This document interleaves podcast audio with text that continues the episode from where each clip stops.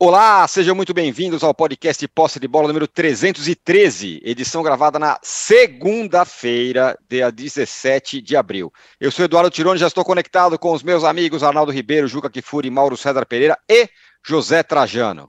Ó, serão apontados três favoritos ao título do brasileiro, do brasileiro antes da bola rolar, eles não decepcionaram. Palmeiras, Fluminense e Flamengo venceram na rodada e largaram na frente no campeonato. A vitória do Palmeiras sobre o Cuiabá teve a primeira expulsão de um treinador no campeonato. É, adivinha, ele mesmo, Abel Ferreira. O Fluminense passou o trator no América, em Minas, 3 a 0 E no Maracanã, Jorge Sampaoli, como o novo, o novo técnico do Flamengo, estava nas tribunas, gostou do que viu. 3 a 0 no Curitiba. Quem mostrou maior potencial, quem ainda vai evoluir, são esses três mesmos os que vão brigar? Corresponderam na primeira rodada? E se a torcida desses times estão satisfeitas, o mesmo não acontece com algumas outras. Os São Paulinos, por exemplo, estão completamente apavorados com o risco de rebaixamento depois da estreia com derrota sobre o Botafogo no Maracanã. O atleticano viu a vitória do Vasco em pleno Mineirão. O Cudê gostou, mas a torcida não gostou, não. E o corintiano, mesmo vencendo o Cruzeiro por 2 a 1 ainda tem desconfiança com o Fernando Lázaro. Quem preocupa mais? E tem o Santos, que perdeu do Grêmio também. Qual trabalho tem menos chance de evoluir? Por outro lado, Botafogo e Vasco podem sonhar alto depois dessa ótima estreia dos dois? É, nós já temos uma enquete aqui, para variar, ela está muito bem bolada, viu? A pergunta é a seguinte: a primeira rodada indica o quê? Fluminense briga pelo título, o Flamengo vai melhorar, São Paulo e Santos vão sofrer, ou Botafogo e Vasco vão surpreender? Vocês já podem dar os seus, os seus votos aí na nossa enquete. Também pode se inscrever no canal do All Sport e nos dar, nos dar likes para começar. Bom dia, boa tarde, boa noite a todos. Trajano, e aí? Quais as impressões dessa primeira rodada? Bom dia. E aí é muito bom, né? Você sabe por quê? É o seguinte: só cabem quatro perguntas na enquete, né? Quatro respostas, isso mesmo. Quatro respostas. Você pode dar. Poderia colocar 20, 30, 50. Olha, é o que aconteceu mais ou menos do que a gente já esperava. Mais ou menos o que a gente esperava. E, é, e por uma rodada não dá para julgar muito também, não. Não dá para ter conclusão definitiva. Em alguns casos dá. Por exemplo, São Paulo. Vai ser difícil sair dessa draga que se encontra. Não só porque não está jogando nada, como é impressionante a contusão de jogador um atrás do outro. Chegou ao cúmulo do jogo, você entrar, se machucar, entrar outro, se machucar. Quer dizer, é um negócio inacreditável. Olha, eu estava falando antes do programa o seguinte: tem dois feitos nessa primeira rodada. Tem vários feitos. Vamos selecionar dois. Os cariocas, pela primeira vez na história, os quatro ganharam. Vasco, Botafogo, Fluminense e Flamengo. Desconfie. Ou você confiava no Vasco e no Botafogo? Hein? Capo para nós. Você confiava no Vasco e no Botafogo? Uhum. Ganharam, né? Mas os três mineiros quebraram a cara. Você achava que o Atlético Mineiro ia perder do Vasco no Mineirão? Hein? O América, diante do Fluminense, que também podia dar, não de três. E o Cruzeiro até me surpreendeu. Até que jogou direitinho, mas era um time que é candidato também ao rebaixamento. Portanto, torcida brasileira, eu vou responder essa enquete aí, eu tiraria o Santos do lado do São Paulo, a julgar pela primeira rodada que não dá para a gente chegar a nenhuma conclusão. Se é para chegar a mais conclusões, eu diria o seguinte: o Grêmio vai ter que jogar muito mais do que está jogando. O Soares, pela primeira rodada, é um bonde. Uma atuação ridícula. Não só perdeu o pênalti, um bonde. Sem brincadeira. Caiu sentado, pisou na bola, chutou descontrolado para fora, errou todos os passes. É um negócio. Olha, ele me lembrou assim um centroavante que o América tinha que veio até do Rio Grande do Sul, chamado Mauro Barriquinha de Pólvora. Ele é famoso por errar tudo. Errava tudo. Foi o que é. aconteceu com o Soares ontem. O Atlético Mineiro, do Cudê, não vinha jogando nada faz tempo.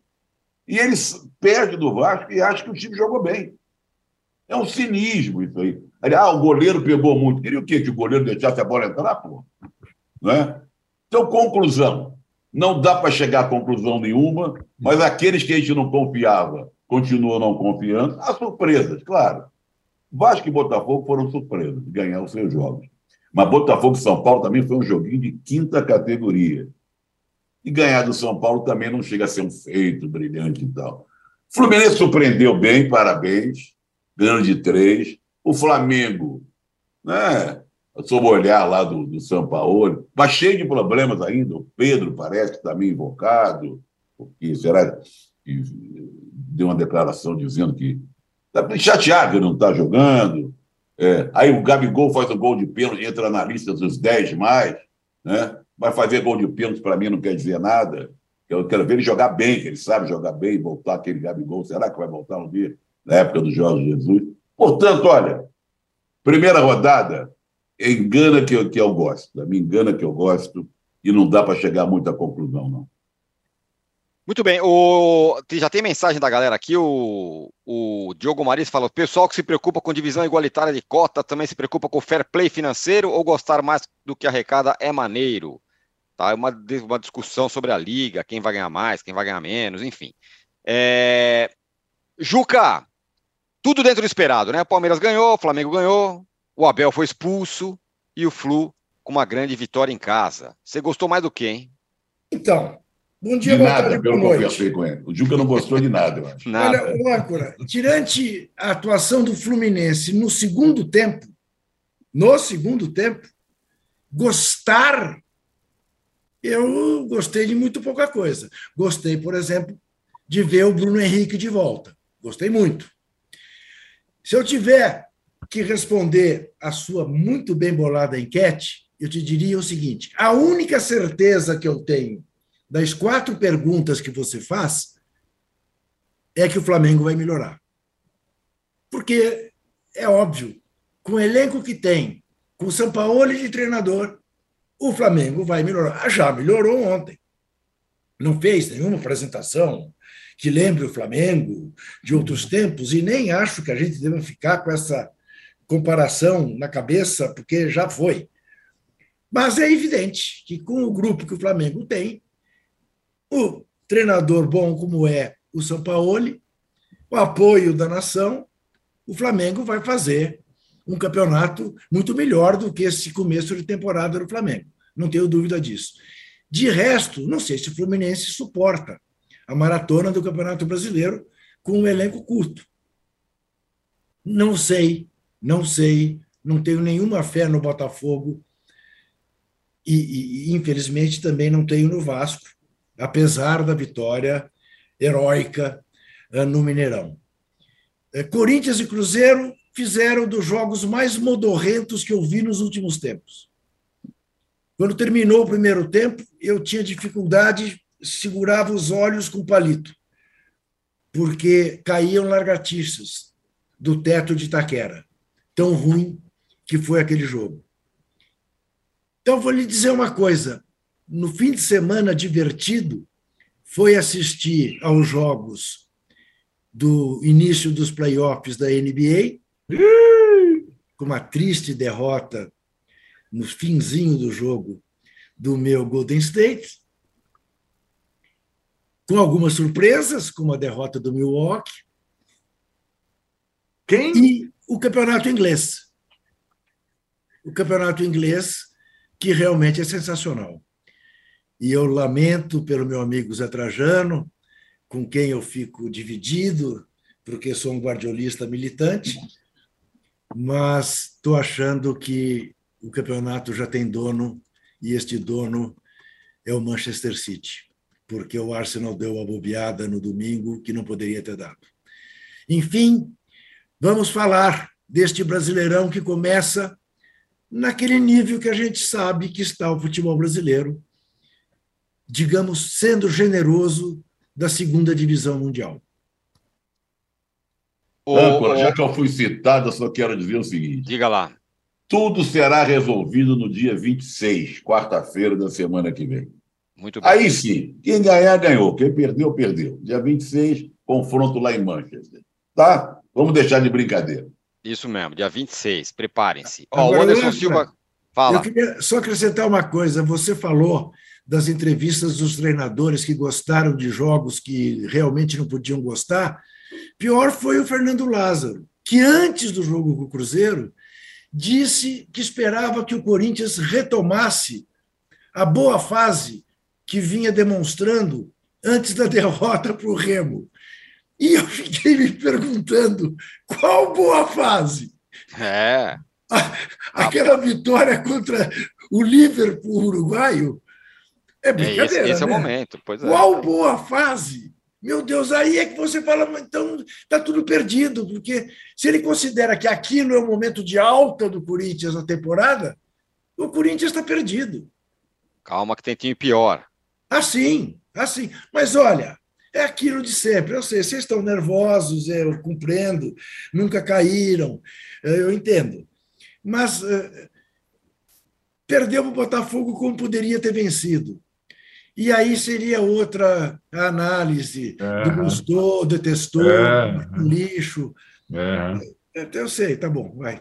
O Arnaldo, é... o, o, o, torcedor palmeirense é um cara muito, muito duro, né? Muito, muito cobrador. Então o Vinícius está falando, últimas três expulsões do Abel com o mesmo bandeira. No caso é o Bosquilha, né? Bosquilha. Tem a notícia. É, Bosquilha não, o é, esqueci o nome dele, vou lembrar aqui. Deem a notícia completa, sem recortes tendenciosos. Senão parece clubismo dessa bancada muito gente. A gente nem falou ainda desse assunto, meu caro Vinícius, mas o Arnaldo pode falar da vitória do Palmeiras e a expulsão para variar do Abel. É, ali tudo meio previsível, né? É, o interessante notar que antes da expulsão do Abel, antes da estreia do Palmeiras no Brasileiro, a gente vinha de uma maré de. Maré não, vai, uma onda de arbitragens, digamos, duvidosas, inclusive no meio de semana. Bruno Bosquilha, viu? Ele mesmo. Bruno Bosquilha. O, o cara que, que, falou em espanhol com o Abel. Antes do início do brasileiro, inclusive na, no meio de semana pela Copa do Brasil, Tom se reclamou muito da arbitragem no Allianz Parque, assim como reclamaram Ituano, São Bernardo, até o Água Santa da, agressão do Dudu. E o Abel tinha, numa derrota das duas, só o Palmeiras só perdeu duas vezes nessa temporada, aquela para o Bolívar na altitude. Culpado a arbitragem, sei se você lembra. Jogamos contra três adversários: a altitude, o Bolívar e a arbitragem. Então a relação Abel e arbitragem é essa: é a relação torcida do Palmeiras, que é completamente abelizada com a arbitragem, é essa também. Quando tem alguma dúvida é, contra o Palmeiras é um avalanche. O Abel é, faz questão de cultivar esse tipo de atrito. Quanto à expulsão, Tirone, é aquilo que eu falei já, acho que desde o final do ano passado, né? Nenhum treinador tem esse cartel. E não é só com o Bosquilha, nenhum treinador que, que milita no Brasil. Não sei se tiver algum exemplo no mundo, você pode me, me dizer, mas não existe. O que acontece é que o Abel, é, normalmente, com essa atitude, ele protege seus jogadores e canaliza nele na arbitragem alguma situação. Vale lembrar que essa expulsão ocorreu depois que o Cuiabá empatou o jogo no final da primeira etapa, né? É, e aí tem toda a pressão para o segundo tempo. Tem, tem uma estratégia nessas atitudes do Abel. E por que tem uma estratégia? Porque não tem punição. Ah, recentemente, a punição dele pela expulsão anterior foi revertida em multa para eh, em multa convertida para instituição de caridade. Nada contra, acho super nobre. Agora, enquanto o Abel não for punido como um participante do jogo que é expulso de forma reincidente, ele vai continuar fazendo isso em todos os campeonatos, né? Então é, é, é um comportamento comum de fato, você não consegue ver comparação. A comissão técnica dele também é muito ativa na beira do campo, e para mim não tem nada mais do que. Não acho isso mais, é, é, digamos, é um reflexo da hora, uma, uma coisa impulsiva. Já considero algum tempo, depois de analisar tudo isso, completamente estratégico e depois o discurso para convertido. Vocês não acharam. E fora da questão da educação, da falta de educação, palavrão, um monte de coisa na beira do campo. Tudo que o time dele não é dentro de campo, ele é na beira do gramado quando vai, quando discorda de alguma coisa da arbitragem. Acho completamente fora do tom, completamente fora do tom. E acho que eu, essa situação não, não, não compromete a avaliação do trabalho dele como treinador, eh, como ele monta os seus times, como mesmo desfalcado o Palmeiras consegue é, se impor e perder pouco. E acho que agora é, ele tem um jogo, uma arbitragem diferente, que é no meio da semana contra o Cerro Portenho, no Morumbi, não no Allianz Parque, que torna-se um jogo desafiador, porque o Palmeiras perdeu na estreia, lá na, na altitude de La Paz. E aí o comportamento, é, talvez num, num, jogo internacional, seja um pouco diferente. Vai para a coletiva e não na beira do campo. Vale lembrar, né, Tironi? Só a última ressalva. Existe uma nova regulamentação ou orientação para arbitragem nesse Campeonato Brasileiro. Além da questão dos acréscimos longos tal, uma tal de tolerância zero com jogadores e treinadores que é, confrontarem o árbitro de forma assintosa. E a informação é que o Palmeiras não teve esse curso pré-campeonato por falta de datas. O Palmeiras estava jogando muitas vezes. Então, quem sabe agora, se o Palmeiras for de fato informado sobre a nova cartilha, o Abel mude o comportamento. Eu não acredito. Se vocês acreditarem, tudo bem. Ó, o, o Paulo Rebonato mandou uma mensagem boa aqui. A gente vai trocar, tratar esse assunto já já, mas é um, é um bom negócio. Ele fala que o Abel precisa mudar o nome dele para Fagner. Diz aqui o Paulo. É, o Paulo isso Rebo... também, olha meu. O Paulo Rebonato.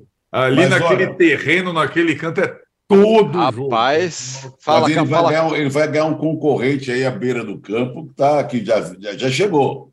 Ah. é o Sampaoli. O Sampaoli à beira do campo também. Tem gente, é fal... verdade, tem gente falando é aqui fácil, exatamente isso. Tem gente falando aqui exatamente isso. Dizer, Agora, só acho o seguinte, completando o que o Arnaldo falou. Esse negócio de tolerância zero devia dar nome aos bois.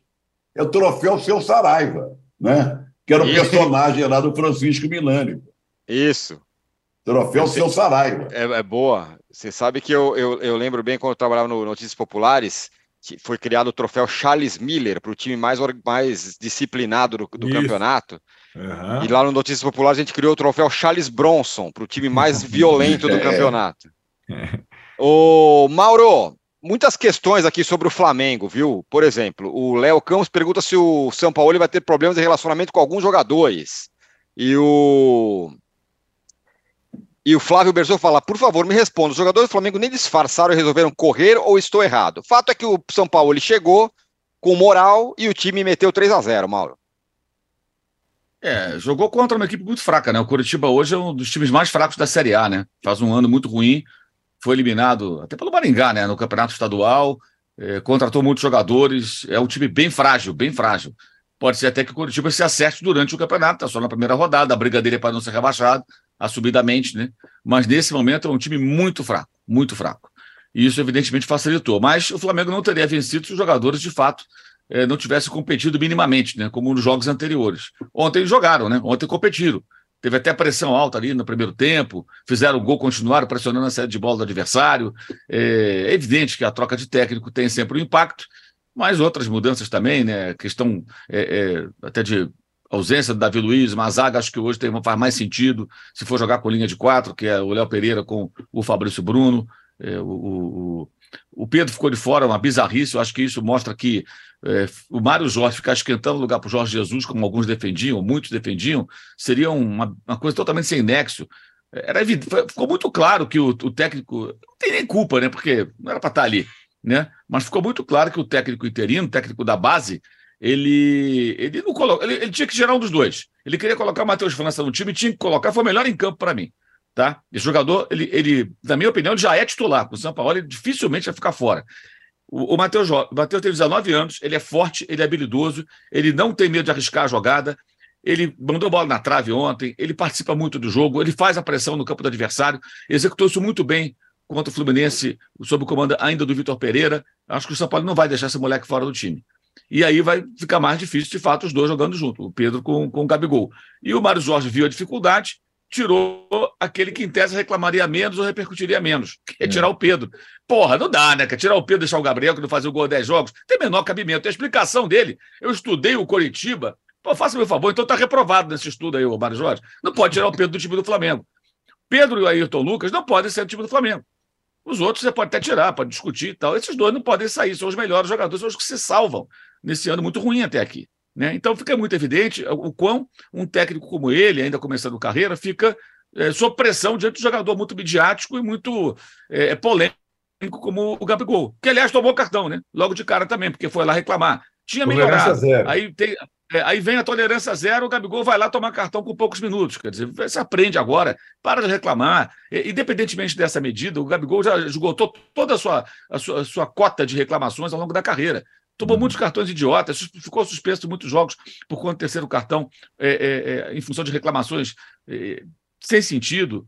Como ontem, por exemplo, achei também muito engraçado o cartão do Roger Guedes. Ele vai atrás do Daronco, dá uma corridinha atrás do Daronco para tomar o cartão, né? Reclama e toma o cartão. Por quê? Ele achava o quê? Que o Daronco ia desistir de olhar o VAR porque ele falou alguma coisa, ou olharia com outros olhos, sei lá. E foi bom ele ter ido no VAR, evidentemente, né? Validou o gol. E o gol foi legal. É, uma bobagem poderia ter sido cometida, mas é engraçado que o cara vai atrás do, do juiz para falar, falar o quê? Você acha o quê? Que você vai convencer o cara a olhar para o VAR com outros olhos ou então desistir de olhar? Não vai, ele vai fazer o trabalho dele ali, vai olhar o VAR. E aí que mora o perigo também, né? Quando ele vai olhar o VAR, só Deus sabe o que vai acontecer. Agora, para o Flamengo ontem, o Tirone, o mais importante era vencer o jogo. Uhum. Para não deixar pontos pelo caminho, né? Logo de, de cara, diante de um adversário muito fragilizado hoje, que é o Coritiba. Então venceu, e venceu bem. O Bruno Henrique voltou, foi um domingo de paz. Agora a pergunta anterior, só com bola de cristal, né? Se ele vai bater de frente com os jogadores. O que eu acho que vai acontecer é que ele vai barrar jogador. Ele vai barrar jogador. E tem que barrar mesmo. Tomara que ele faça isso. Aí depois vê o que acontece. Se vão ficar pedindo Jorge Jesus, se vai ter beicinho, tudo. Alguém tem que ter essa missão e fazer isso do Flamengo. Tá ruim, barra, pode ser quem for. Não tem Zico lá, tem Zico do Flamengo, não tem mais, parou de jogar, né? Não, tem, não dá mais. Então, não tem esse negócio. Tem que barrar quem tem que barrar, ainda mais depois do papel ridículo que esse time protagonizou contra o Fluminense, contra o Alcas no segundo tempo e contra o Maringá no meio de semana.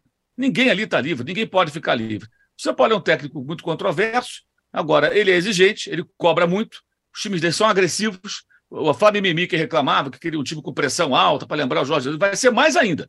Provavelmente mais ainda. Mas ele também já demonstrou, nos seus trabalhos aqui no Brasil, capacidade de se adaptar a certos cenários. Por exemplo, quando ele treinava o Atlético, foi numa derrota para o Atlético do São Paulo que caiu um dos técnicos, dos muitos técnicos do Flamengo na gestão do Landim, que foi o Domênico Torrente. Foi um 4 a 0 lá em Belo Horizonte, em que os dois vinham mal, vinham de resultados ruins, só que o Domênico estava pendurado por um fio, e aí o catalão, ali, ali, assim, foi para jogar a toalha, que ainda tinha esperança no Domenech. Ele põe o Flamengo para jogar dentro do campo do Atlético. O Atlético veio com três zagueiros, time super rápido, jogadores rápidos pelos lados, o Arana ali voando naquela ocasião, e 7, 8 minutos fez 2 a 0 terminou 4 a 0 poderia ter sido mais, ali caiu o Domênico Torrente. Aliás, o São Paulo tem no currículo três vitórias de 4 a 0 sobre o Flamengo. Uma com a Universidade do Chile, no Engenhão 2011, um banho de bola desse jogo, um vareio, Flamengo do Ronaldinho, com Luxemburgo de técnico. A outra, é, em cima do Jorge Jesus, era o jogo da ressaca, Flamengo era campeão, tudo, mas não importa. Foi na Vila Belmiro, tomou uma chapuletada de 4 a 0 o Santos era vice-campeão brasileiro, o Flamengo campeão da Libertadores e Brasileiro, com a última rodada, antes do Flamengo viajar para o Catar para jogar Mundial de Clubes. E esse 4 a 0 do Domenech. Então é curioso. Dos confrontos que ele teve com o Flamengo, três foram vitórias por 4 a 0 4 a 0 Por quê? Porque os times deles são agressivos, são ofensivos, então isso acho que vai acontecer. Mas acho que vai também sobrar jogador aí, medalhão, provavelmente, é, não, não, não, consigo vê-lo como um cara fazendo as composições que o Vitor Pereira, acho que até fugindo da sua natureza, pelo que a gente conhece do português, tentou fazer. Ser mais político, eu acho que não. Acho que ele vai ser talvez meio político, mas tão político não. E acho que é necessário sim. Agora, ter respaldo do Marcos Braz ou do Landim, aí, aí é querer demais, né? Geralmente, os jogadores é sempre são protegidos no Flamengo. Prima dona é, é, é o que mais tem no Flamengo. É. Mauro, deixa, deixa, eu fazer uma pergunta para o Mauro. Só, só, uma, só uma questão, Luca. É, acho que é importante. Tolerância zero, Jorge Sampaoli, Gabigol e Abel Ferreira. Nesse ano também, se vocês olharem a classificação, o Fluminense está à frente do Flamengo, embora os dois tenham vencido por 3 a 0 seus jogos. E aí tem um monte de time com o mesmo saldo tal, cartões. Isso. Fazem critérios é um de desempate. Fluminense né? tem dois cartões, Flamengo três. Isso. Então, é. Ô, Mauro, por isso o Flamengo é, é vice-líder, o Fluminense é líder hoje. Alguém me disse que o Pedro ficou no banco porque ele não estava psicologicamente bem em função dos problemas que a mulher dele está enfrentando aí, de acusação de lavagem de dinheiro, que envolve a família dela, jogo do bicho, o diabo. Você acha que isso tem a ver, não? Não, não. Inclusive, eu conversei no sábado com uma pessoa até próxima ao Pedro, e falou até, até a pessoa me falou, ele está meio de nariz torcido porque está apto para jogar. Eu, falei, eu perguntei isso, mas esse problema aí, eu falei, cara, isso é um problema lá da, do pai da mulher dele, a mulher dele tem é, algumas coisas no nome dela, se viu envolvida nisso. Agora, ele não tem nada com isso. E, de fato, ele entrou e meteu um gol, né? E que gol, que frieza. Se tivesse nervoso, então, Juca, pelo amor de Deus, né? Se tivesse calma, aliás, né? É. Com, com, todo esse problema, o cara entrou. A única chance que teve, Caixa meteu naquela saída do goleiro um gol bem ao estilo de um grande centroavante que é. Eu acho que não, acho que não tem nada a ver, não. Acho que não, não é isso que afeta, não. E, e, e assim, e, e, o detalhe: se continuasse o Mário Jorge, aí esse assunto ia render. Como o Mário Jorge saiu, é. volta para o sub-20, lá para a casinha dele, fazer o trabalhinho dele lá numa boa, né? Agora zera a pedra, né? Eu acredito que o São Paulo não vai fazer isso. Tá. Não, faz, não tem o menor sentido o Pedro não jogar no time do Flamengo hoje. Barrar o Gabigol, como foi barrado pelo Vitor Pereira em alguns jogos, sim. Sim. Não fazer gol a 10 partidas. Uhum. Ontem fez de pênalti, mas fez. Mas o Gabigol não pode ficar 10 jogos sem fazer gol e alguém achar que isso é normal ou que ele é intocável numa fase tão ruim. Ó, oh, o Trajano, quer saber como está a enquete? Claro. A primeira rodada do Brasileirão indica que Fluminense briga pelo título, 21%. Flamengo vai melhorar, 47%. São Paulo e Santos vão sofrer, 28%. Botafogo e Vasco vão surpreender, 4%. que prestígio vai Botafogo, hein? Não, então, pois é, eu estou achando Não, estranho, porque eu acho que o Vasco vai. Nossa Senhora! eu estou rindo porque, porque ganharam. Você imagina quando começar a perder, pô, que coisa. Agora, Mas... eu, eu, não tinha respondido a enquete. Isso. É, eu passei, eu falei, falei, falei e não disse nada em relação à enquete. Então, eu vou falar agora, eu vou ficar com a maioria, seguindo o voto do Juca, né? Eu acho que é meio óbvio, o Flamengo vai melhorar. E, mas também tem que levar assim, em conta o que o Mauro falou. Curitiba é horroroso. Né? Horroroso. Curitiba vale é um dos times mais fracos do, do, do Brasileirão. E o, em compensação, o América não é o que faz com que a vitória do Fluminense pelos mesmos 3 a 0 e fora de casa uhum. seja mais deva ser mais valorizada, eu acho. Só o Fluminense e o Vasco ganharam fora, né? E aí também tem que corrigir também um pouco essa informação. Ah, o Fluminense tem um elenco pequeno. Pô, recebeu, o John Kennedy apareceu lá, né? O Lele, que estava no, no, no, Volta Redonda, então começou a receber gente também. Esse Lele é interessante, né? Né? Não ficou restrito a, aquele esse time. é bem interessante. Bem interessante esse cara. O, aqui, ó, o Rafael Adrino fala: vocês demonizam o Abel e esquecem como é o São Paulo. Calma, ele nem chegou ainda, mas ele sim, é um cara bem ativo. Ah, nós falamos aqui, nós falamos aqui que ele tem um temperamento, porque ele Exatamente. é esquentadinho na beira do campo. Sim. Mas aí tem uma diferença, que é a seguinte: de ser autêntico ou de não ser autêntico. O Abel se faz de bom moço e de perseguido. O, o, o São Paulo não. O São Paulo se assume como bad boy. Ele não faz nenhuma questão de parecer educado, de parecer uh, fino. Não.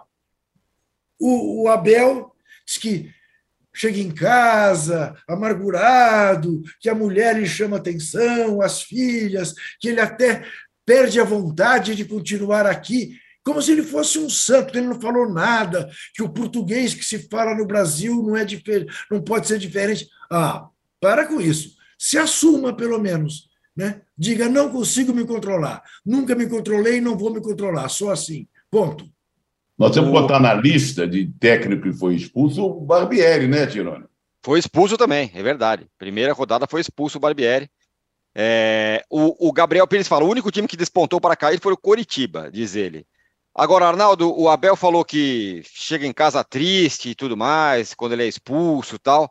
O torcedor do São Paulo tem chegado como em casa, cada vez que ele vê um jogo? Parece que não estão indo para casa, perde o rumo. Entendeu? É. A, a, questão é, é mais fácil para o boteco, né? A única, é. única Cara, é, é, o torcedor de São Paulo, de fato, é, eu acho que nesse calvário ele tem seu momento mais desafiador, porque é o pior time do São Paulo, de todos os últimos.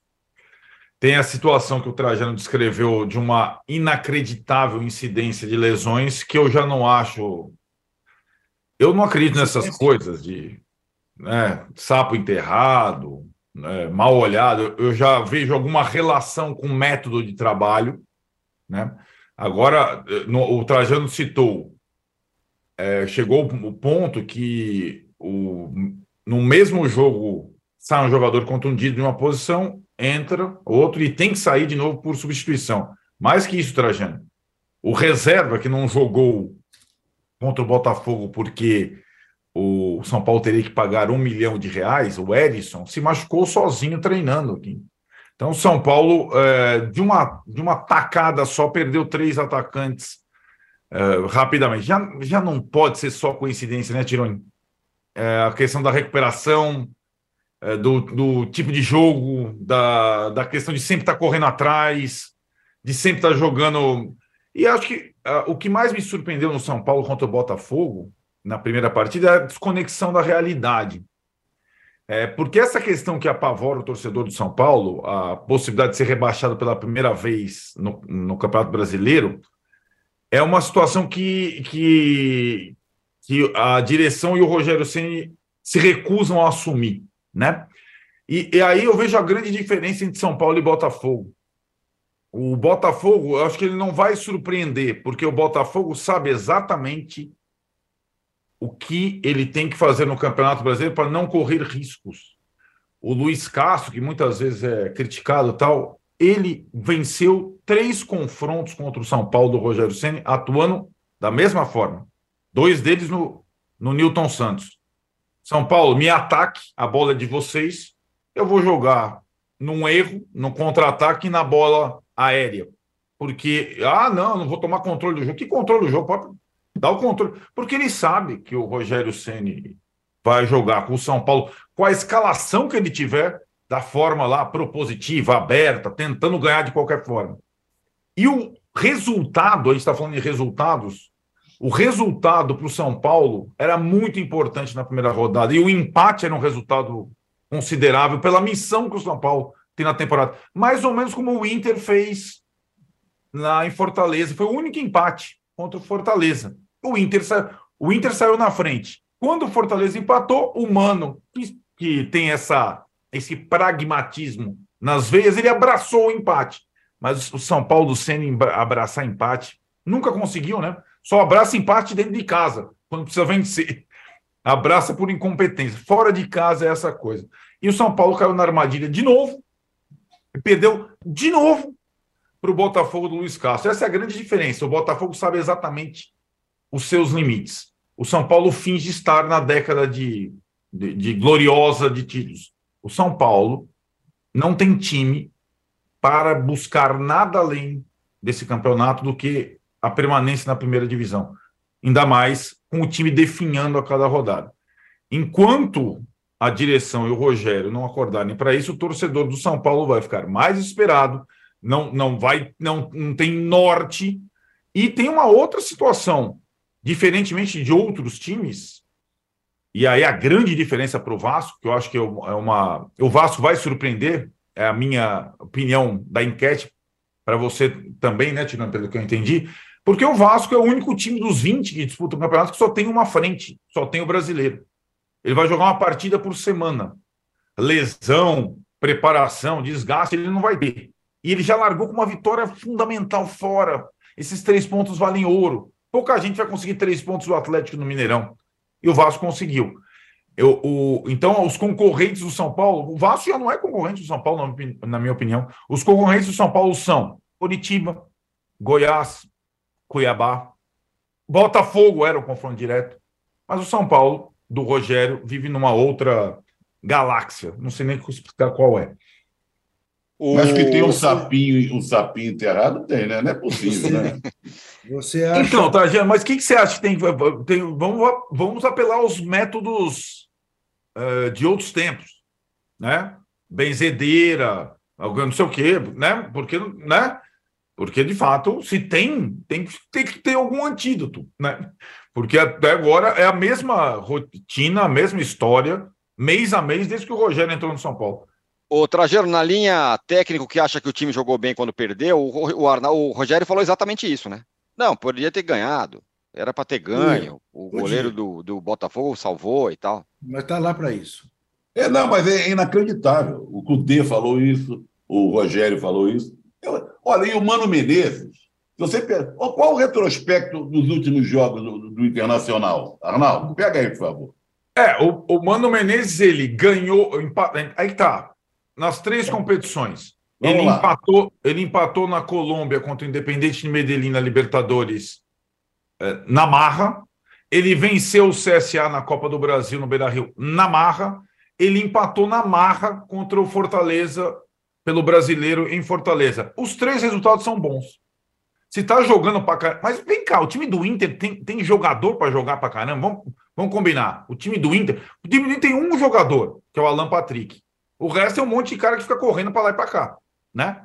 O, o é, mas eu... se falar para o Mano Menezes que o time não está jogando bem, ele vira bicho. É, né? mas eu acho que é isso ele tem que ser confrontado. Agora, o resultado ele tem conseguido. Não, né? no Campeonato Gaúcho, não. No Campeonato Gaúcho, não, foi um vexame. Exatamente. É. Perdeu nos pênaltis.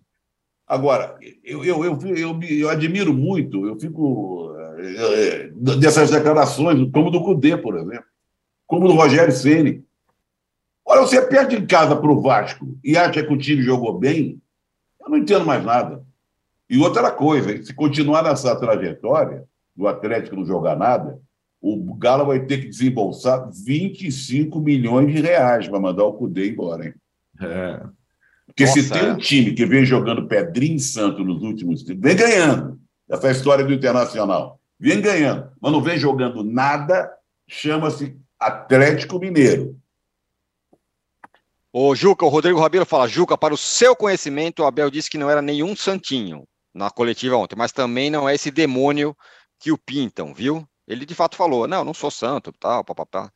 Não, é... Mas ele, ele, ele, ele, ele se faz de um cara muito civilizado, você lê o livro dele e você chega a essa conclusão, né, de que ele é um pensador, um intelectual do futebol, um cara que preza bons modos.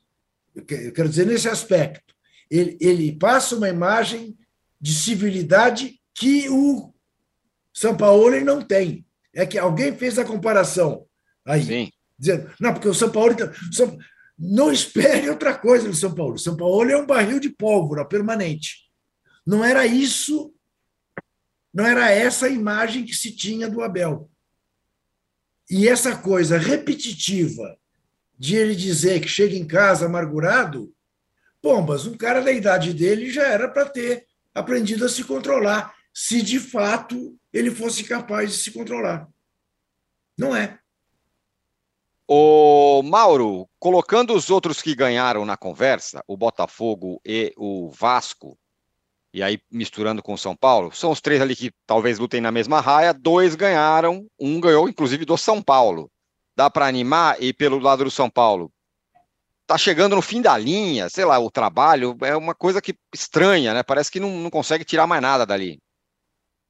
Ancora, primeiro, com todo respeito, vou dar uma cornetada em você. Você podia selecionar melhor essas participações aí no chat. Tem cada mala que eu vou te contar, hein? Pelo amor de Deus, hein? Esse Pô, tá, é... cheio, tá cheio, tem, tem, mais cheerleader aí do que eu imaginava.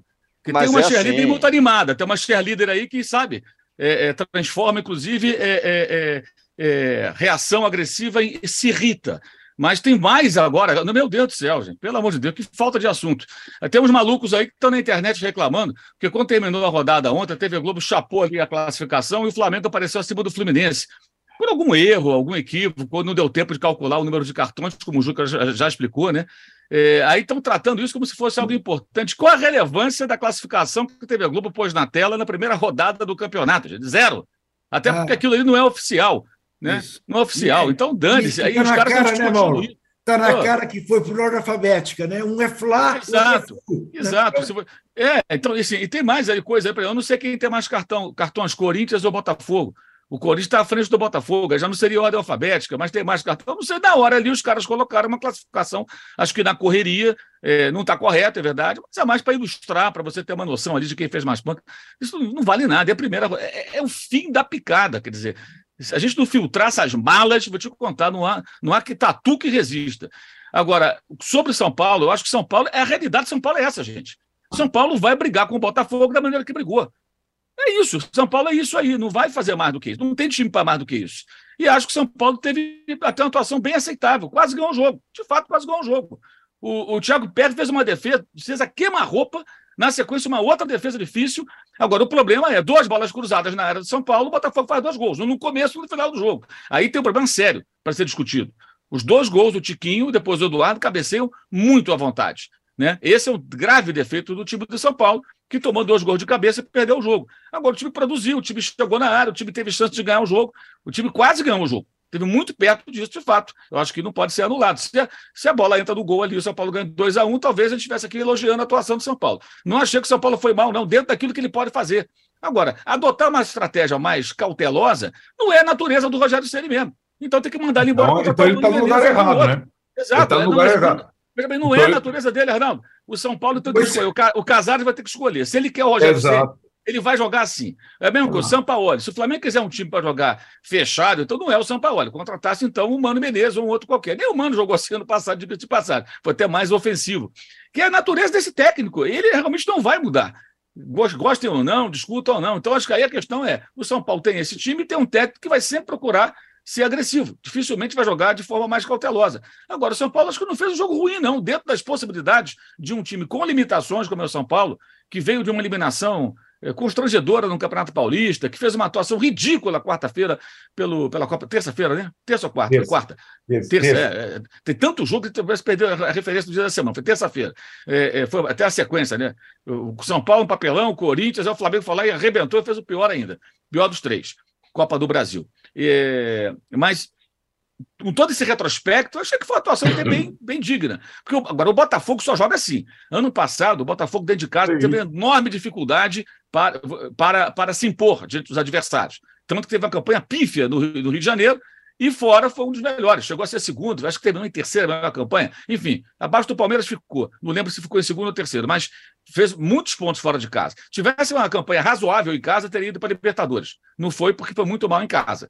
E o Luiz Castro não conseguiu avançar com o Botafogo. O Botafogo também faz uma, temporada péssima. Não foi eliminado da Copa do Brasil pelo Sergipe com aquele jogo que não terminava nunca, né? Que o presidente entrou para bater do juiz. Você foi um, um pavor aquele negócio. Não passou para a fase de mata-mata do Carioca. Volta Redonda ficou com a vaga que, em tese, pertenceria ao Botafogo, não conseguiu se classificar. A torcida está na bronca, já teve protesto no aeroporto, essa coisa toda. É, e é claro que, diante disso, ele não ia estrear tentando. Agora eu vou atacar o São Paulo, e ia jogar dessa maneira. Aí eu acho que entra um pouco do entendimento que o Rogério poderia ter. Né? A natureza dele é essa. Agora, sim, eu vou concluir o raciocínio. É, é, agora, o que acontece?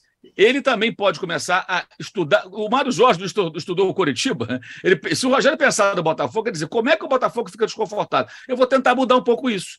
E tentar, de repente, durante o jogo, criar uma situação para tirar o Botafogo intocado lá de trás e tentando sair em velocidade e tentando jogar na bola aérea. Então poderia ter tido uma estratégia melhor, sim. Agora, me parece que com o Santos não vai acontecer. Não vai acontecer. Eu também acho que ele deveria. Eu, eu sou sempre favorável ao técnico ter diversidade de jogo. Saber montar sua equipe de diferentes maneiras, de acordo com o adversário, competição, gramado, é, é, o seu próprio time, está desfalcado, não está, necessidade dentro do campeonato. Acho que esse é o mundo ideal. O técnico monta o time de acordo com as suas necessidades e possibilidades daquele momento. Mas o Rogério ele não atingiu, não sei se um dia atingirá, esse, essa maturidade, digamos. Que eu acho que isso é maturidade profissional. Você vai avançando, vai avançando, vai desenvolvendo mais o seu trabalho, vai aumentando o seu, o seu, o seu, o seu, o seu, o seu repertório, né? E, mas mesmo assim, o São Paulo teve perto de ganhar. Então, para resumir, Concordo que o São Paulo poderia ter sido um pouco mais pragmático em parte do jogo. Sim. Tinha que melhorar o jogo defensivo uh, aéreo, óbvio. Uma vergonha tomar dois gols de cabeça daquela maneira, um em cada começo e final do jogo, pífio. Ao mesmo tempo, mesmo sendo um time que se arriscou, ele passou, ele flertou muito com a vitória. Que aquele momento do jogo não foram lances isolados, não, gente. São Paulo estava em cima do Botafogo, estava muito perto de fazer o segundo gol. Tanto que não foi só uma chance. São Paulo estava jogando uma boa partida naquele momento. E acabou tomando um gol. Foi um tremendo um castigo. Acho que foi uma partida, pelo menos, boa. Em relação às outras, você pegar o jogo de, contra o Ituano, foi muito melhor. Então tem um copo meio cheio aí também para o São Paulo, apesar do resultado ruim.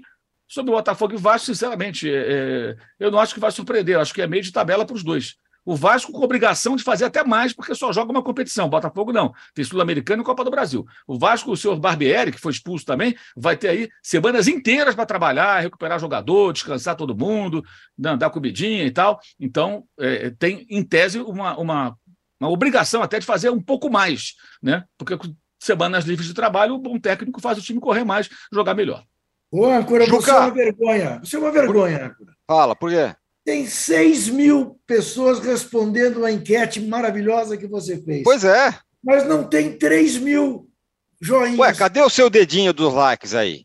Tá aqui, ué. Então vamos. Mas... Então vamos chegar a 3 mil likes, pelo menos. O diretor de TV não mostra. Eu mostro. Pelo menos. Alguém tá falando aí. Não, absurdo. absurdo. Vergonha, Revoltante. Vergonha maior é sair de férias a partir de sexta-feira. Aí é vergonha. Mas ah, tudo bem. Sair de férias. A gente conversa é depois. Férias. A gente conversa sobre isso logo mais. Que absurdo! O, que absurdo. Juca, Juca Meu Deus. É, você vai, a gente pode falar um pouco do Fagner, que distribuiu bordoada em todo mundo e, e o Abel lá Olha, falou, reclamou o, o e foi Fagner... expulso. E outra coisa, Juca, é. só rapidinho. É, a diferença do Corinthians e do São Paulo, falando em copo meio cheio, é que o São Paulo joga bem, mais ou menos bem, tem chance e perde, e o Corinthians joga mais ou menos, pode jogar mal e ganha. O que aconteceu ontem. É uma Primeiro, o Corinthians boa. ganha de quem? Do Cruzeiro. Sim, não, mas não tem, não, tem, não tem ganhado jogos também. Olha a campanha do Corinthians esse ano. O Corinthians não chegou na. Foi eliminado no, no Paulistinha. Eu São Paulo. E o Corinthians tem mais time que o São Paulo. Pelo menos no papel, nome por nome, os nomes do time do Corinthians são melhores do que os nomes do time do, time do São Paulo. Né? E o Fagner, o Fagner é um caso, é um caso perdido, te diria o Abel. É, é a mesma coisa. O Fagner devia entrar em campo e o juiz já mostrar o vermelho como prevenção. Ontem ele meteu a mão na cara de um jogador do Cruzeiro, mais uma entrada a cavalar. E, e enfim, é, é, esse é o Fagner. Levaram ele para a Copa do Mundo. Lembre disso. O Tite o levou para a Copa do Mundo. O Fagner. É um péssimo exemplo, inclusive, para o filho que joga lá nas categorias infantis do Corinthians. Mas é um caso translocado. Né? O Juca já falou que, Juca, que por ele ser pequeno, ele precisa se defender. Não é a forma. Porra, rapaz. Sim, mas sabe o que eu acho do Fagner? Assim, eu acho que o Fagner é um jogador que, se ele fosse jogador dos anos 70 ou, do, ou mais atrás, até dos 80. Tá valendo. Beleza. Ele seria aquele jogador assim, pô, esse cara sabe dar porrada. Esse é. cara sabe chegar e dar aquele catilho de papo no adversário, porque nós não perceberíamos todas essas disputas mais agressivas, digamos assim, do Fagner. Hoje não, um festival de câmeras, então não dá, não, o cara não escapa. No passado, muitas delas, a gente não ia nem ver, entendeu? Ia ficar lá dentro. De repente, você ia ver o cara sem um dente, o cara com o olho roxo, o cara arrebentada. Quem é que deu? Ninguém viu, porque isso mudou muito. Então, não estou aqui justificando, não. Estou dizendo, se ele fosse jogador de décadas atrás, é, 80%, 90% desses lances a gente nem perceberia e ele teria a fama do cara que dá sem ninguém ver. Só que hoje todo, tem muitos olhos, né? São muitas câmeras. Ontem, evidentemente, para você ver, já vira, vira logo um gifzinho que fica rodando na internet ali, né? E repetindo aquela imagem várias vezes. E, de fato, ele abre ali, deixa o braço, né? É, mas tem gente que minimiza, né? Tem gente que minimiza. Não, ele é um jogador violento, violento e, e desleal, né? É, não é, ele não é viril. Ele não é que ele jogue forte. Ele é desleal. Ele, ele, ele, ele vai com o pé por cima. Ele. Eu, é, é, ele tem uma qualidade como lateral ofensivo. Ele bota a bola onde ele quer, participou, foi essencial. Ele é um bom passador, né, Vilca? Ele Isso, passa. Exatamente. Foi essencial para o gol do Matheus Araújo, né? que, aliás, veja que situação está o Corinthians. Quem não tem Renato Augusto, talvez tenha que ir com um menino como esse Matheus Araújo, que tem uma característica no meio de campo que está cheio de volantes, de armar o jogo. Esse menino parece um armador, que é o que o Corinthians não tem. Matheus é o nome do momento dos jovens, né? Ah, bom. Ah, é. Só, só, no Flamengo tem quanto? Uns cinco? No né? Flamengo tem vários muito Quatro. bons, né? E, a, e, a, e, esse menino do Corinthians surpreendeu ontem. Mas falando em violência, eu acho que a gente não pode deixar passar batido que houve lá no Alfredo Jacone. Isso. Do, do, do Grêmio e do Santos. Onde estava a Brigada Militar? É uma vergonha, é um assinte. Boa, Trajano. Boa. Sabe? Eles quebraram o, o portão, pularam, foram para cima. Não tinha um policial. E debaixo de faixas que pedia paz. Isso. Ah, inacreditável. Olha, falar em faixas, depois vamos tratar disso com devido cuidado, mas lembra aquela faixa que foi aberta na torcida do Flamengo eh, no Campeonato Carioca, denunciando os torturadores da ditadura militar brasileira? Uhum. Hum. Dois dos participantes da abertura daquela faixa foram condenados no GCRIM sem direito de defesa, praticamente, a andar de tornozeleira eletrônica, a pagar multa, a não frequentar estádios até o final do ano, um absurdo que envolve um juiz, um promotor público e um defensor público. É, vou apurar isso melhor mas aqueles rapazes que abriram a faixa denunciando torturadores durante a ditadura estão condenados pelo GECRIM no Rio de Janeiro a não ir a campo, a pagar multa, a usar tornozeleira. Rapaz. É. Tempos sombrios. O Anderson Silva fala: começou mal o brasileiro, só jogo ruim, parecendo estadual com o jogador mais caro. Fala, Mauro além desse absurdo registrado pelo Juca, né, é, é realmente bizarro, né? Bizarro, né? É, é, você, você é punido porque você é, é, denuncia de alguma forma torturadores, né? Que país é esse, né? Parece que não acabou, não passou a onda, né? É, continua de alguma forma por aí. Agora, isso que o Trajano falou também é muito importante, porque é chover no molhado, gente. Falar assim, o cara é um vândalo, ele quer brigar. Isso é evidente, se o cara está ali para brigar, claro que está errado. Agora, quem se propõe a fazer a segurança no estádio tem que proteger quem não quer brigar, que é a maioria do pessoal que está ali atrás do gol para assistir o jogo, torcedores do, do Grêmio, especialmente. E aí os caras abrem o portão com maior facilidade, não tem um brigadista ali. A uhum. brigada chega depois. Por quê? Aí parece até que cria uma situação e depois vou pedir torcida única. Porque se a Brigada Militar do Rio Grande do Sul se propõe a fazer segurança no Alfredo Jacone, ela, ela, tem, ela tem que obrigatoriamente se colocar entre as duas torcidas, como ocorre com quem faz a segurança em estádio de futebol em qualquer lugar do mundo. Você fica ali para separar. Mas não, os caras não estavam, eles chegaram depois, estavam tomando um cafezinho. É. Fazendo é. o que, que eles estavam fazendo? Apareceram os caras ali depois. Então, acho que é importante frisar isso. Não é uma defesa de quem quer brigar. É uma crítica a quem deveria impedir que aquilo acontecesse e não fez bem o seu trabalho. Tá? E é proteção não, não dos brigões, mas dos demais, que tiveram que correr ali com medo, alguém pode cair, se machucar, pode uhum. ter criança no meio, pessoa com idade, a pessoa, de repente, com algum tipo de dificuldade de, de, de deslocamento, pouca mobilidade, que está ali só assistindo um jogo de futebol. E essas pessoas ficam à mercê porque quem se propõe a fazer policiamento, ah, mas a polícia ou a brigada não tem que fazer uh, o policiamento no estádio. É outra discussão. Ela estava lá para isso, não estava? Então ela se propõe a fazer. Então que faça é. direito, né? Perfeito, perfeito.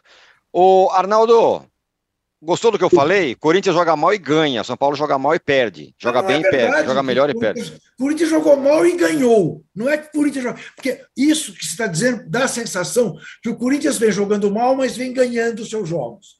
Hum não vem ganhando âncora. Tá bom, você vai dizer, ué, quanto foi Corinthians e Liverpool? Tá bom, foi 3 a 0 Ok. Bom, aí eu te pergunto, Corinthians ganhou do Remo, Corinthians? Não, perdeu, 2 a 0 Perdeu é, bem tem, tem, várias semelhanças entre os dois, Tironi, mas aí vamos pelas diferenças. O Corinthians está na Libertadores, o São Paulo está na Sul-Americana. Tá bom. O Corinthians ganhou do São Paulo no confronto direto, quebrando um tabu histórico no Morumbi essa temporada. O Corinthians vive um, um, um momento de harmonia completa até entre jogadores e treinador. O jogador, uh, os jogadores amam o Fernando Lázaro. Roger Guedes é toda. O São Paulo é o contrário disso. Uh, em comum tem o vexame dos dois no Paulista, o futebol fraco e, e na verdade, uma perspectiva, como o Juca falou, que o Corinthians tem e o São Paulo não tem de, de jogadores mais talentosos e isso é fato, pelo menos no time titular. Então não tem comparação na prática, só tem comparação na teoria. Sabe com quem o Corinthians vai jogar no meio de semana? Pela, pela Libertadores? Era Júnior. Confronto direto. Sabe com quem o São Paulo vai jogar no meio de semana? Puerto Cabello. Então, essa é um pouco a diferença dos dois. Como se chama? Puerto, Puerto Cabello, da Venezuela. É um belo time. é o melhor, time, é o melhor time de Puerto Cabello. É, e é o melhor time da Venezuela, beleza. É. Não é só de Puerto Cabello, beleza. É. Só que o trabalho do Lázaro tem quatro meses, o trabalho do Rogério Senna tem 19 meses. Então são coisas incomparáveis. 19 meses. Então não é só, não estão no mesmo barco, não. É, ô, Arnaldo, você me desculpe, não tem 19 meses, não. O trabalho do Rogério Senna tem vinte e tantos anos. Pois é. Ele tem que somar, porque é. esse Rogério Senna aí é produto da carreira toda dele. Sim. Ele ser do jeito que ele é. Sim. Tem que agregar esses valores. É isso aí. É isso aí. Então, assim, se, então eu, eu, não, eu não vejo comparação entre os dois times, vejo raias diferentes. Você falou da mesma raia, não vejo comparação. Vejo, sim, a agenda positiva do Corinthians, termo brilhantemente cunhado pelo Mauro, existe uma, uma comunhão de direção, jogadores e, e treinador, tal, só notícia boa, contrasta com a agenda negativa do São Paulo. Mas quem é responsável pela agenda negativa do São Paulo é o próprio São Paulo. Né? E o, a comparação é que, enfim, sim, o São Paulo tem uma torcida tão fiel como a do Corinthians. Só isso. Essa é a única comparação. Agora, Juca, C. É, quarta-feira, quarta-feira contra o, o, o Argentino Júnior. Não ganhar, Vai, Pode ser quatro meses, um mês, um dia, cinco é, anos. Então, então. O negócio. Aí, aí, aí, começa a ficar mais ou menos na mesma raia, hein? Exatamente. Na, na, na cornetada. E eu estou mais ou menos que nem o torcedor do Arsenal pensando no Manchester City dia 26, com esse jogo contra o Argentino Júnior, embora seja em Itaquera. Imagine se fosse lá. Aliás, antes de eu me despedir e até sexta-feira, eu quero lembrar a todos que posse de bola também é prestação de serviço, já que falamos em agenda positiva ou negativa.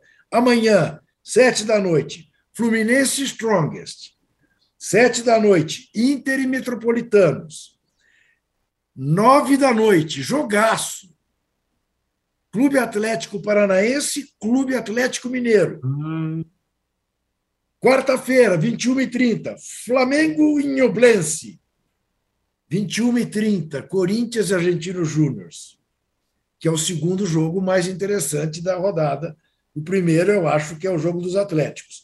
E na quinta, o, Flamengo, o Palmeiras recebe o Cerro Portenho às 9 horas. Antes disso tudo, hoje, seis e meia da tarde, com TV, Derby, no Parque São Jorge. Corinthians e Palmeiras, Campeonato Brasileiro de Futebol de Mulheres. Até sexta, companheiros. Foi um prazer ah. enorme, inenarrável. Só, só, pega, só, pega, essa mensagem do Daniel Val aqui, ele fala, a respeito da faixa, o ideal seria que nos próximos jogos a torcida levasse para os estádios centenas de faixas com os mesmos dizeres. Exatamente. Abraço, esta, esta, seria a melhor saída uh, para que prenda o estádio inteiro. Porque se você não pode abrir uma faixa denunciando, protestando, lembrando que houve tortura durante a ditadura, realmente é porque as coisas vão mal. Mas é, é, é o guarda de esquina. Esse é sempre o mais perigoso. É o, é o, o juiz Eco ali do Recrim, enfim. Falemos. Até sexta. Trajano, você, é, ainda sobre o Botafogo e o, o, Vasco, estamos chegando no final aqui. Antes do programa começar, você falou assim: quando os quatro grandes do Rio ganham, desconfie. Que foi exatamente o que aconteceu na primeira rodada. Não, é porque ninguém imaginava que Vasco e Botafogo saíssem ganhando. Não é? O próprio torcedor do Vasco, o próprio torcedor do Botafogo desconfiam do que vai acontecer com seus times, principalmente do Botafogo. Né? Então, ganhou lá em Minas, né? o Botafogo ganhou na Bacia das Almas do São Paulo. Porque o São Paulo, para o Carioca, São Paulo tem nome, viu, Arnaldo? Para o uhum. Carioca, o São Paulo é grande coisa, rapaz. É. O São Paulo, o Timar, tem o Morumbi, sabe? Não é? Aqui em São Paulo, onde a gente vê de perto a zica, o momento que o São Paulo vive. Para o Carioca, Ela preserva aquela imagem do grande time de São Paulo, que tem um estádio enorme, teve grandes jogadores e tal. Então, eu, eu essa frase que eu falei, desconfie, porque não é verdade. Não é verdade inteira ainda. Porque uma rodada é mentira ainda. Uhum. A primeira rodada é mentirosa. Não dá para julgar nenhum dos times. A gente só desconfia, tem quase certeza que o Curitiba é muito fraco, que o Cuiabá vai disputar para não para sobreviver. Mas, de um modo geral, uma rodada só é muito pouco. Uhum. Ó, oh, nossa enquete ficou assim, hein? Chegamos finalmente aqui, ó. Primeira rodada do brasileiro indica que Fluminense briga pelo título, 22%. Flamengo vai melhorar, 46%. São Paulo e Santos vão sofrer, 27%. Botafogo e Vasco vão surpreender, apenas 5%. Trajano, diga. Está em cima do que eu falei. é perfeito, exatamente. Trajano, Mauro, Arnaldo e o Juca que já foi, muito obrigado. Sexta-feira o Posse de Bola, o Posse de Bola estará de volta. Valeu! Valeu, olha, então, sexta-feira tem muito assunto, porque a gente vai percorrer toda essa trajetória de Copa de Libertadores, Sul-Americana, não sei o quê, né? Vai ser muito Sim. legal. Até sexta, um abraço para todo mundo. Até sexta, valeu, tchau.